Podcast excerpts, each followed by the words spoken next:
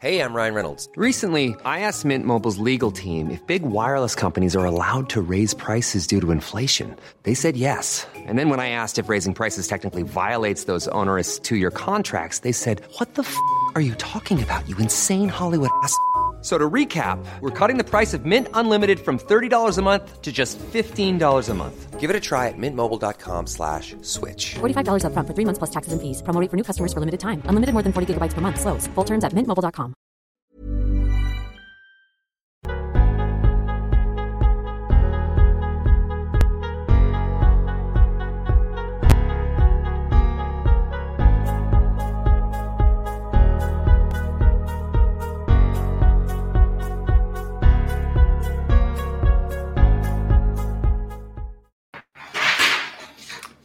Salut Michel, salut à Salut. Alexis. On se retrouve en live, on reprend les débriefs MotoGP dans cette saison euh, 2020 un peu particulière hein, euh, qui, a, qui a débuté bien tard et euh, c'est aussi la première fois que les journalistes sont autorisés à se rendre sur place. Donc c'est la première fois que, que toi tu es à Misano, Michel. Tu fais partie des premiers. Euh, Raconte-nous un petit peu comment est, est l'ambiance. Je crois que vous n'êtes même pas dans la salle de presse en fait. Euh, non, non, mais voilà, comme tu dis, c'est le premier Grand Prix. euh, donc, on a attendu le sixième Grand Prix de la saison pour, euh, pour que quelques journalistes de la presse écrite soient autorisés à venir sur le circuit. Donc, jusqu'à présent, on avait seulement des journalistes euh, télé. Donc, voilà, on est, on s'est ba- on s'est battu avec, avec les camarades permanents pour, pouvoir avoir cet accès, qui est très limité. Hein. On est donc interdiction d'aller dans le paddock. Donc, on est cantonné, on n'est même pas dans la salle de presse du circuit puisqu'elle est réservée aux aux gens de la Dorna et aux photographes et à la dizaine de photographes qui sont eux autorisés depuis le début de l'année à, à travailler. Euh, donc l'explication c'est que les photographes sont pas au contact des pilotes. Donc nous on représentait, enfin on représente pour- par rapport à la Dorna un danger euh, de contaminer les pilotes. Alors que bon pour venir ici on a dû passer un test. euh, Covid bien évidemment rentré, on nous demande de rester dans notre hôtel, de manger à notre hôtel, on, est, on a des masques en permanence, là je n'ai pas pour parler. Euh, mais voilà, on est dans une pièce à part, on y est cantonné, on ne peut pas en sortir la journée. En revanche, les, les- les- les seules choses, les petites choses euh, qu'on a réussi à obtenir, c'est de pouvoir avoir quelques interviews. Donc euh, voilà, j'ai eu Hervé Concharal, j'ai eu Gino Borseuil, j'ai eu David Ebreu. Euh, on a des managers qui sont passés nous voir, des techniciens. Euh, mais euh, voilà, on est une dizaine, euh, je suis le, on, est, trois Français dans la salle de presse, il y a un journaliste de l'AFP, un journaliste de l'équipe, moi, et puis après il y a un espagnol, quelques italiens, on est, à peine une dizaine, donc c'est, un début, c'est un début, on essaye voilà, petit à petit de, pousser nos pions pour, pouvoir retravailler normalement. C'était aussi ce, Grand Prix de Misano, c'était aussi le premier, le premier Grand Prix depuis le début de la saison. Du Qatar il y a eu Moto 2, Moto 3, mais le premier Grand Prix MotoGP, on a eu quelques spectateurs, puisqu'il y avait, avait 10 000 personnes qui ont été autorisées à, prendre place dans les tribunes, donc ils étaient dispersés avec euh, les distances réglementaires, mais en tout cas, c'était, euh, enfin, pour avoir discuté avec les gens du paddock, c'était sympa d'avoir un peu du, monde dans les tribunes, euh, qui était, du monde qui était essentiellement des, des tifosi Valentino Rossi et, de, de Sacchi, puisqu'on est un peu sur les terres de, de VR46. Alors justement, avant de rentrer dans le vif euh, de, ce Grand Prix, je rebondis sur ce que tu dis. Il y avait du public pour la première fois à Misano. Euh, tout le monde pense au Grand Prix de France. Est-ce que tu as des infos euh, fraîches sur la possible présence de, public au Grand Prix de France?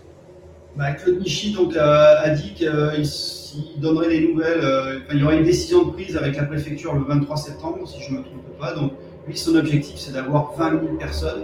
Euh, voilà, ils ont, ils, ont, ils ont fait un travail pour diviser euh, le circuit en zones. hein. Le circuit Bugatti il est grand, il y, a, beaucoup de tribunes. Donc, avoir des zones de 5 000 personnes euh, qui permettraient, avec des accès euh, qui seraient séparés, donc ce seraient des gens qui qui, qui pourraient pas se croiser, ça serait des, des, des accès qui seraient ouverts que le dimanche, donc du public que pour la course, une journée de course, avec, euh, avec des précautions qui, qui devraient permettre d'avoir 20 000 personnes. Mais on le sait, aujourd'hui en France, pour avoir, pour avoir plus de 5 000 personnes, il faut des dérogations préfectorales. Donc le, le- dossier est à l'étude et réponse dans une dizaine de jours maintenant.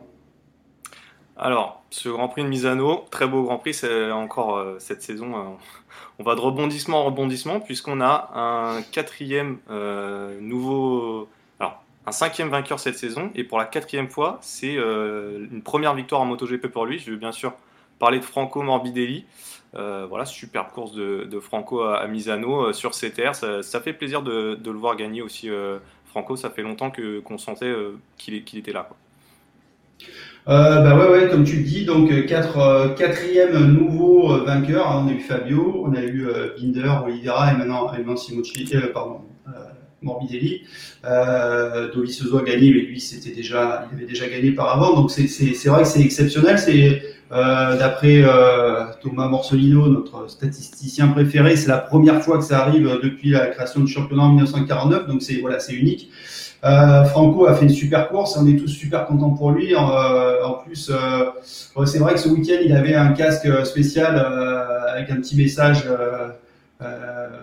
assez touchant. Quand même. On sait que Franco, il est italien, mais il est aussi sa mère est brésilienne, donc il a, il a un peu une double nationalité. Il, a il avait envie un peu de, de faire passer un peu ce, ce, ce message euh, un peu de, de, de, de paix, d'amitié, euh, qui et voilà de respect un peu de, un peu de, un peu des autres aussi, euh, euh, de, contre la discrimination. Donc c'est vrai que c'est un peu dans l'air du temps. Et euh, voilà, ça c'était sympa et on l'a vu super ému quoi. C'était c'est en tout cas il a fait une super course. On, on pensait qu'il pourrait jouer le podium. Mais on imaginait que que Vinales et Quartararo euh, seraient plutôt des, les deux prétendants à la victoire. Et ça s'est pas du tout passé comme ça.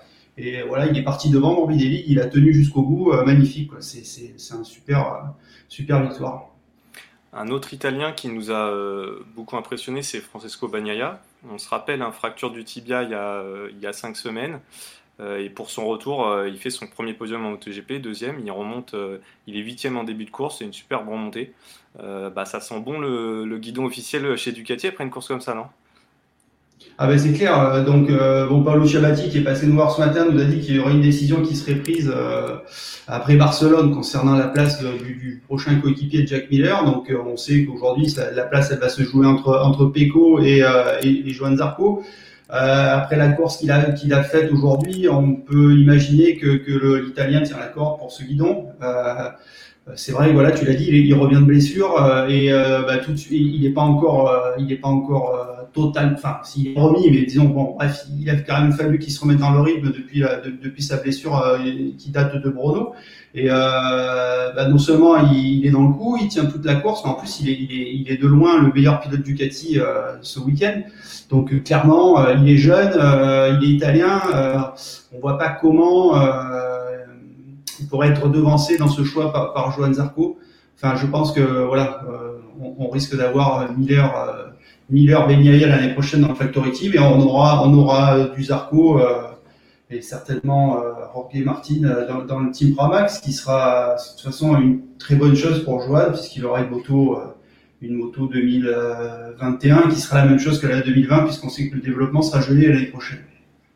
Un petit mot rapide sur la course de Johan. Euh, il était dans le top 10 une très grande partie de la course et ça s'est un peu effondré à la fin. Qu'est-ce qui s'est passé, tu sais? Ouais, il y a eu des, il y a eu des, des, des petits soucis, euh, des petites erreurs. Euh, enfin voilà, c'était un week-end un peu, un peu difficile pour lui. Euh, alors que son, son poignet a, a, tenu le coup, mais on sait que voilà, les, les, la gestion des pneus aujourd'hui avec le nouveau pneu arrière Michelin, c'est hyper compliqué. Euh, il suffit de pas grand chose pour que les performances euh, les performances euh, varient. Quoi. C'est vraiment, ils sont utilisés dans une fenêtre hyper étroite avec des pressions bien particulières. Et d'ailleurs, on a Dovizioso qui lui aussi galère, euh, galère depuis le, début de l'année, quoi, qui a du mal à trouver sa, vitesse de croisière, alors que c'était jusqu'à présent le pilote le plus régulier, quoi, avec, avec Marquez. Euh, un pilote qui a pas mal galéré euh, aujourd'hui, alors qu'il faisait un super week-end, c'est euh, Maverick Vignales, qualifié en pôle. Et euh, comme souvent, hein, des bons essais pour Maverick, et le jour de la course, ça, ça fonctionne pas. Qu'est-ce qui s'est passé euh, pour Vignales bah, euh, Lui-même dit qu'il comprend pas ce qui se passe. Hein. voilà, après, c'est un peu. c'est un peu de la psychologie là-dedans. Hein. Je pense qu'il se met la pression quand il prend le départ de la course. Là, en l'occurrence, il s'est focalisé. Enfin, il, il est pas super bien parti comme toujours. Et puis après, il s'est focalisé sur euh, sur Fabio qui était derrière lui, euh, qui était un peu plus vite, donc il s'est un peu agacé euh, pour lui pour essayer de fermer les portes. je pense qu'il pense déjà à la cohabitation de l'année prochaine avec avec avec le français. Il veut il veut être le leader. Donc enfin voilà, bref. En tout cas, je pense qu'il psychologiquement, il aborde pas les courses comme il devrait le faire. Et, et puis voilà, il galère. Après, il est très irrégulier dans ses chronos et il a, il a jamais été dans le coup comme il avait été euh, comme il avait été aux essais. Et bon, lui, il met ça lui aussi sur le compte des pneus. C'est vrai qu'aujourd'hui, euh, dès qu'il y a un truc qui va pas, c'est on parle beaucoup des pneus. Quoi. Euh, un autre pilote Yamaha. On attendait beaucoup les Yamaha hein, ce week-end. Et puis, et puis ça n'a pas fonctionné si bien que ça, notamment pour Fabio Quartararo, qui perd la tête Bah. du championnat avec sa, sa chute. Est-ce qu'il a expliqué un petit peu pourquoi il est tombé? Ouais, ouais, il a expliqué, bah, il reconnaît, voilà, il a fait une erreur, euh, donc euh, il était, euh, il était favori, hein, très, très clairement, euh, même s'il n'a pas fait la pole, il a été un peu gêné à son tour chrono, mais c'était lui le, plus régulier en, en termes de chrono, euh, en termes de rythme de course. Euh, mais il est, voilà, il en voulait trop, un peu trop excité, il a été gêné euh, par Vinales, on l'a dit, qui, qui s'est, employé à, vraiment à le bloquer au, maximum. Et une fois qu'il a doublé, il s'est précipité pour attraper Miller. Et voilà, il a un peu, il a un peu trop attaqué. En étant resté derrière Vinales, son pneu a un peu, son pneu un peu chauffé, un peu plus, un peu plus de pression. Euh, voilà, et je pense que ça n'a pas pardonné l'excès d'enthousiasme qui, qui, qu'il avait pour aller chercher, pour aller chercher Miller. Il a, il a reconnu son erreur. Hein, voilà, ça il servira de leçon, comme il dit. il, il apprend toujours de ses erreurs. L'an dernier, il en a fait très peu. Euh, il a expliqué qu'il n'avait pas du tout, contrairement à ce que certains peuvent imaginer, la pression d'être leader du championnat. Euh, de toute façon, le championnat reste hyper ouvert, donc il était euh, assez calme après la course. voilà, une bonne, analyse. alors, on l'a vu aussi, il, s'est arrêté à un moment donné, il est, il est reparti, il est tombé. Donc là, l'explication, il sentait un peu des choses bizarres au niveau du moteur, donc il a eu, il s'est arrêté, le team a, regardé un petit peu ce qui se passait, il n'y avait rien d'anormal, donc il a voulu repartir, mais comme il est resté euh, pratiquement euh, 30, plus de 30 secondes dans les stands, ils n'avaient pas mis les couvertures chauffantes, le pneu avant refroidi, il est ressorti et il est tombé bêtement. Euh, c'était une, on va dire une deuxième erreur, donc euh, pas mal de leçons pour lui euh, ce, week-end. On attend, on attend maintenant dimanche prochain sur ce même circuit pour, pour voir comment il va se rattraper. Un petit mot sur euh, Johan Mir, qui fait un beau podium et qui, moi, j'ai l'impression, monte en puissance. Euh, Est-ce que Johan Mir, c'est pas aussi la, belle surprise de, ce dimanche? Bah, ça fait un petit moment qu'on qu le voit venir. L'an dernier, il a fini la saison et il a pris l'ascendant régulièrement sur Rins. Euh, il aurait dû gagner en Autriche si la course n'avait pas été arrêtée. Euh, quand le second départ a été donné, euh, il a dû repartir avec son pneu avant euh, qui avait déjà un paquet de tours parce qu'il pouvait pas, il avait plus le, le il avait plus la gomme qu'il voulait utiliser pour, pour faire la pour faire la deuxième course. Donc il a été privé de d'un podium qu'il aurait qu'il aurait enfin d'une victoire qui lui tendait plus que les bras. Voilà, aujourd'hui il a encore prouvé qu'il avait il avait tout d'un futur grand. Il a, il a pris l'ascendance sur, sur son coéquipier une fois de plus. Et puis il est allé chercher aussi euh, dans le dernier tour avec un déplacement euh, super tranchant. Enfin, ouais, rien à dire, chapeau. C'est un, des jeunes, de toute façon on le sait depuis le départ, hein, c'est un des jeunes les plus doués euh, comme, les, Quartararo. C'est un pilote à suivre euh, et clairement qui va devenir très vite leader de l'équipe Suzuki. Euh, bon week-end de, Suzuki, euh, nettement moins le cas pour euh, Honda et KTM. Je crois que tu voulais notamment nous parler de, Honda. Là, il y a un petit peu le feu, feu à la baraque. Bah, clairement, là chez Honda, bah, de toute façon, voilà, ça fait des années qu'on dit que Honda est Marquez dépendant. Donc, euh, Marc n'étant plus là depuis le début de l'année, bah, les résultats sont catastrophiques. En plus, euh, Crutchlow a dû déclarer, a pas été autorisé à, rouler euh, ce week-end après les, premiers essais. On sait qu'il a il a toujours des problèmes au niveau de ses avant-bras. Il s'est fait opérer, euh, mais il a toujours un liquide qui s'écoule de, son avant-bras. Ils ont été obligés de lui mettre un drain. Euh, il fallait laisser la, peau ouverte pour, laisser couler ce liquide qui, génère son muscle. Euh, donc euh, les, médecins ont dit que là il risquait euh, une infection, enfin ça pouvait avoir des conséquences dramatiques. Donc ils ont dit tu roules pas, il faut que tu, soignes ça. L'opération, il, y a eu des complications qui n'étaient pas prévues, donc il espère être de retour à Barcelone, mais c'est loin d'être sûr. Sinon, sinon certainement Le Mans au mois d'octobre. Donc euh, oui, pardon, là, je, je, je, suis un peu, un peu bloqué sur euh, sur Crutchlow. Ouais, donc euh, voilà, on a bah, le petit frère Marquez qui, qui galère, euh, Nakagami qui a fait des trucs pas mal jusqu'à présent, mais ici ils sont arrivés, la moto, beaucoup de boss sur ce nouveau revêtement. Nakagami dit qu'il s'est fait peur, la, moto le, enfin, se, secoue dans tous les sens. Elle écarte les plaquettes de frein, il rate les points de freinage. Donc c'est vrai que cette moto, elle est toujours aussi, ça fait des années elle aussi qu'on dit qu'il y a seul Marquez peut la piloter. De temps en temps, Crutchlow il va faire des trucs voilà, là, il n'y a plus Crutchlow, il n'y a pas Marquez, donc il n'y a plus de, dans le top 10, quoi. C'est, euh, c'est un peu, c'est un peu euh, catastrophique. Euh, en tout cas, ça pointe un peu les errements de, gestion de, du HRC, notamment depuis l'arrivée d'Alberto Pucci, qui qui commence à être pas mal critiqué à l'interne.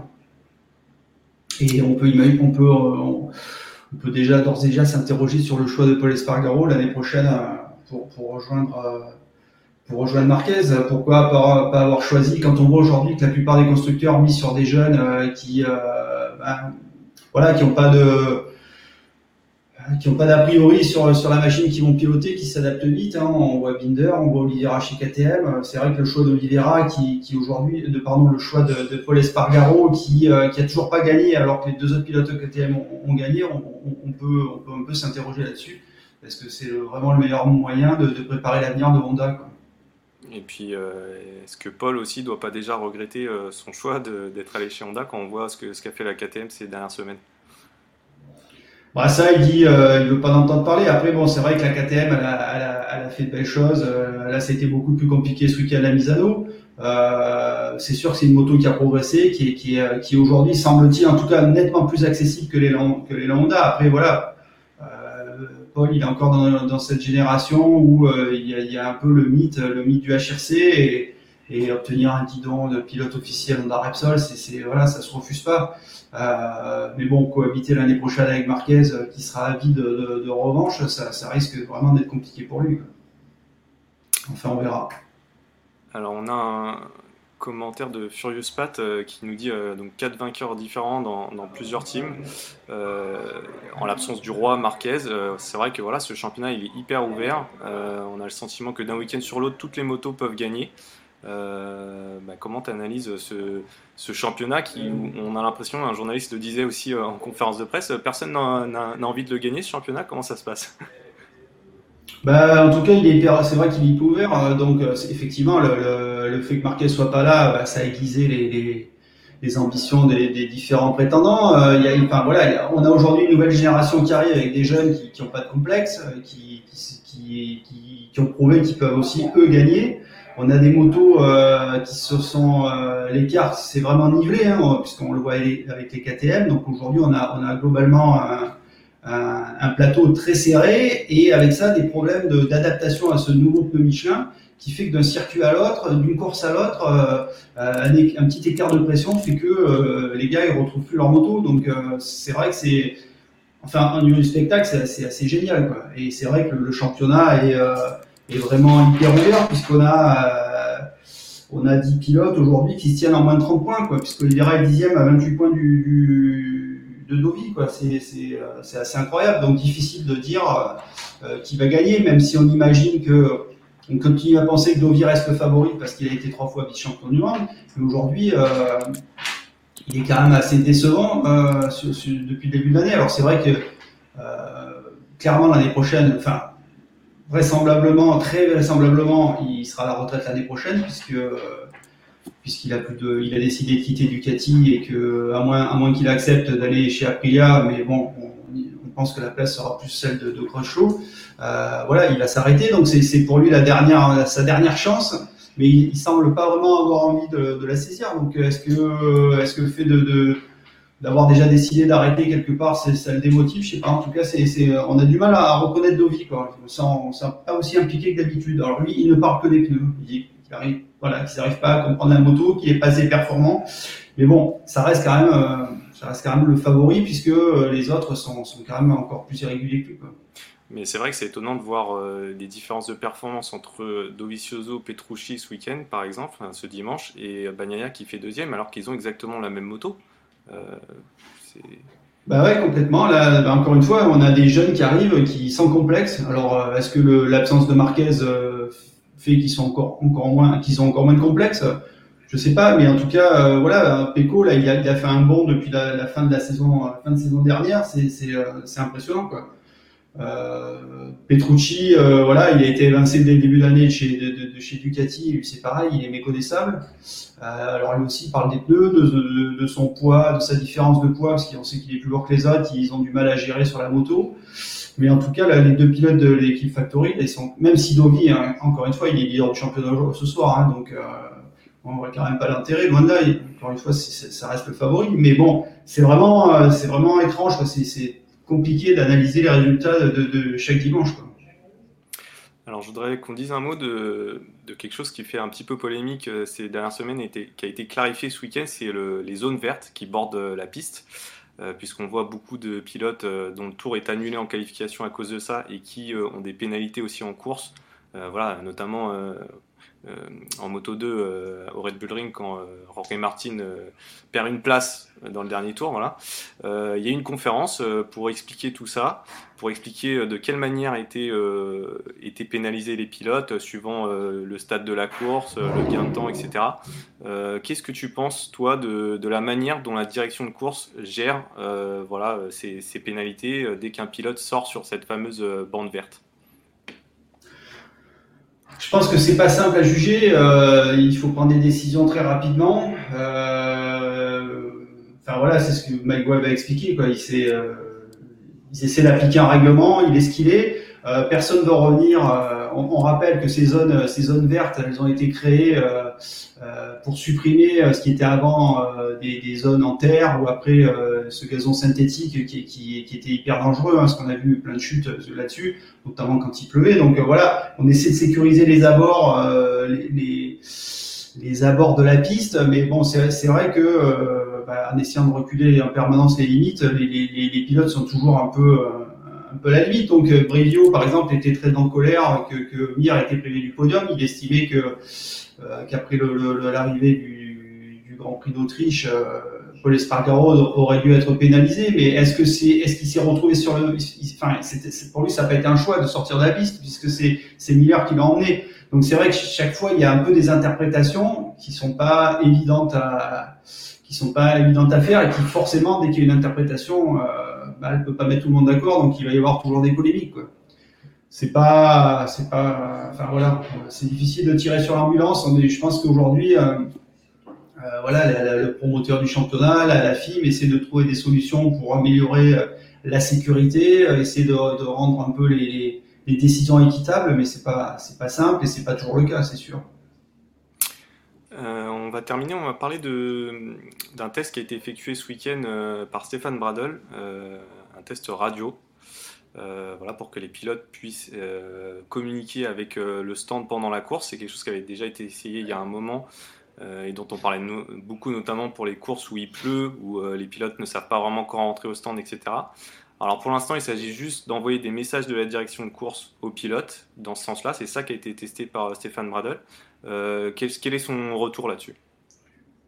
Ça va être testé d'ailleurs mardi par d'autres pilotes. Euh, ben, y a globalement il y a un bon accueil. Enfin, en tout cas, euh, l'idée de ce système, c'est aujourd'hui, c'est pas de permettre de communiquer avec les stands, mais c'est dans un premier temps de permettre à la direction de course de signaler un danger d'une manière très très instantanée, on va dire. Je pense que ce qui s'est passé en Autriche en moto 2 avec avec la chute de Siaride, euh, c'est euh, un peu, euh, je pense que c'est un peu précipité, c'est cette envie de, de, tester de nouvelles choses. Parce que c'est vrai que les drapeaux, euh, comme, comme, expliqué Paul Espargaro assez bien, euh, aujourd'hui euh, les tableaux de bord ils sont hyper, ils sont hyper complexes. Il y a tellement d'infos, il y a tellement de paramètres à gérer. Ils ont les gars, ils ont des boutons partout. ils ont beaucoup d'infos dans tous les sens. Donc déjà avoir des drapeaux jaunes qui sont sur les bords de la piste à la vitesse à laquelle ils roulent, c'est compliqué. Et les messages d'alerte qu'ils peuvent recevoir sur leur dashboard, ils sont, pas toujours évident de les, inter enfin, les, les, voir tout de suite. Donc c'est vrai en cas d'un danger. D'un ingé, d'un pilote arrêté au milieu de la piste, d'une chute, etc., avoir, pouvoir donner un message sonore qui va être instantané, euh, ça, peut être intéressant. Euh, après, il y a des pilotes comme, euh, comme Valentino Rossi qui eux disent, euh, bah, c'est, qui kiffent de, de, regarder la F1 et d'écouter les messages et, d'avoir un peu, de, vivre un peu ça de l'intérieur, ça peut être sympa. Après, c'est vrai qu'en moto, voilà, il faut pas déranger le pilote, qui, le centre de gravité c'est pas le même que dans une, dans une voiture. Il y a des mouvements sur la machine c'est un peu, c'est un, un, peu particulier, mais en tout cas, pourquoi pas essayer, euh, je veux dire, la, moto est un milieu assez conservateur. C'est bien que de nouvelles choses soient, soient, soient développées. Et eh ben, très bien, on va suivre ça. Euh, on te remercie, Michel, et puis euh, on se bah, euh, enfin, je suis étonné, je suis étonné, Alexis, tu finisses comme ça, que tu ne parles pas de, de, de l'extraordinaire course de, ton idole Antidor Rossi. Parce que oui, il faut quand même saluer. Ouais, ouais, il a, il a quand même fait une course. Enfin voilà, il y a, faut pas oublier qu'en début de semaine, il y a certains qui s'amusaient déjà à annoncer sa retraite. voilà. Eh bien non, non, il a fait, il a, il a, il a arrêté le podium de pas grand chose. Il était hyper déçu de pas l'avoir, de pas l'avoir obtenu. Euh, en tout cas, voilà, il est toujours là et, euh, c'est extraordinaire. Quoi. Il est aujourd'hui à égalité de points avec son coéquipier Maverick Vinales. Il est, euh, il est sixième du championnat à 18 points du leader, donc il, euh, il, il, pense encore, enfin, il reste un candidat au titre clairement. Son expérience dans un championnat euh, aussi compliqué, ça peut, ça peut payer. Et euh, enfin voilà, en tout cas, c'était c'était sympa de le voir briller ici devant ses supporters. Et puis, euh, puis encore une fois, euh, son frère a gagné en moto 2 devant Bezeki, euh, Morbidelli sa première victoire, Bagnaia son premier podium. C'est quatre pilotes de, de, son académie. Je pense que ce qu'il a ce qu'il a semé euh, pour le pour la moto italienne, c'est assez fantastique et je pense que voilà, je pense qu'on peut saluer, on, on peut saluer en tout cas aussi dans, dans son jardin. Tout à fait. Et je pense que ce, podium de Morbidelli et Bagnaia, je pense qu'il s'en réjouit aussi. Euh, il aurait préféré être dessus avec eux, mais euh, ouais, pour lui, c'est aussi une, belle victoire, je pense, pour Valentin. Ah bah oui, oui, bien sûr. C'est enfin voilà ses élèves c'est ses potes ils passent ils passent leur journée ensemble à s'entraîner à faire de la moto c'est vrai qu'il il a dit tout à l'heure, hein, s'il avait pu accrocher ce podium, ça aurait certainement été une journée historique pour lui, pour, pour, pour son académie et, et, pour la moto italienne. Et justement, il aura une deuxième chance euh, d'accrocher ce podium le week-end prochain. Euh, même circuit, euh, il n'y a pas de raison que, que ça ne le fasse pas cette fois, même si on attend aussi. Bah, c'est, on attend Vignales et va être, ça va être encore une course ouverte. Hein. Ouais, oui, bah, de toute façon, voilà, Vinales, Quartararo vont avoir envie de se racheter. Euh, aussi euh, va essayer d'accrocher le podium qu'il n'a pas eu. Euh, ouais, non, il va, y avoir, il va y avoir du spectacle le dimanche prochain ici. C'est clair. Ok, et ben on se retrouve dimanche prochain. Merci Michel. Ça roule. Salut à bientôt. Alexis, à bientôt. Ciao, ciao. A lot can happen in three years, like a chatbot may be your new best friend. But what won't change? Needing health insurance. United Healthcare Tri Term Medical Plans, underwritten by Golden Rule Insurance Company, offer flexible, budget friendly coverage that lasts nearly three years in some states. Learn more at uh1.com.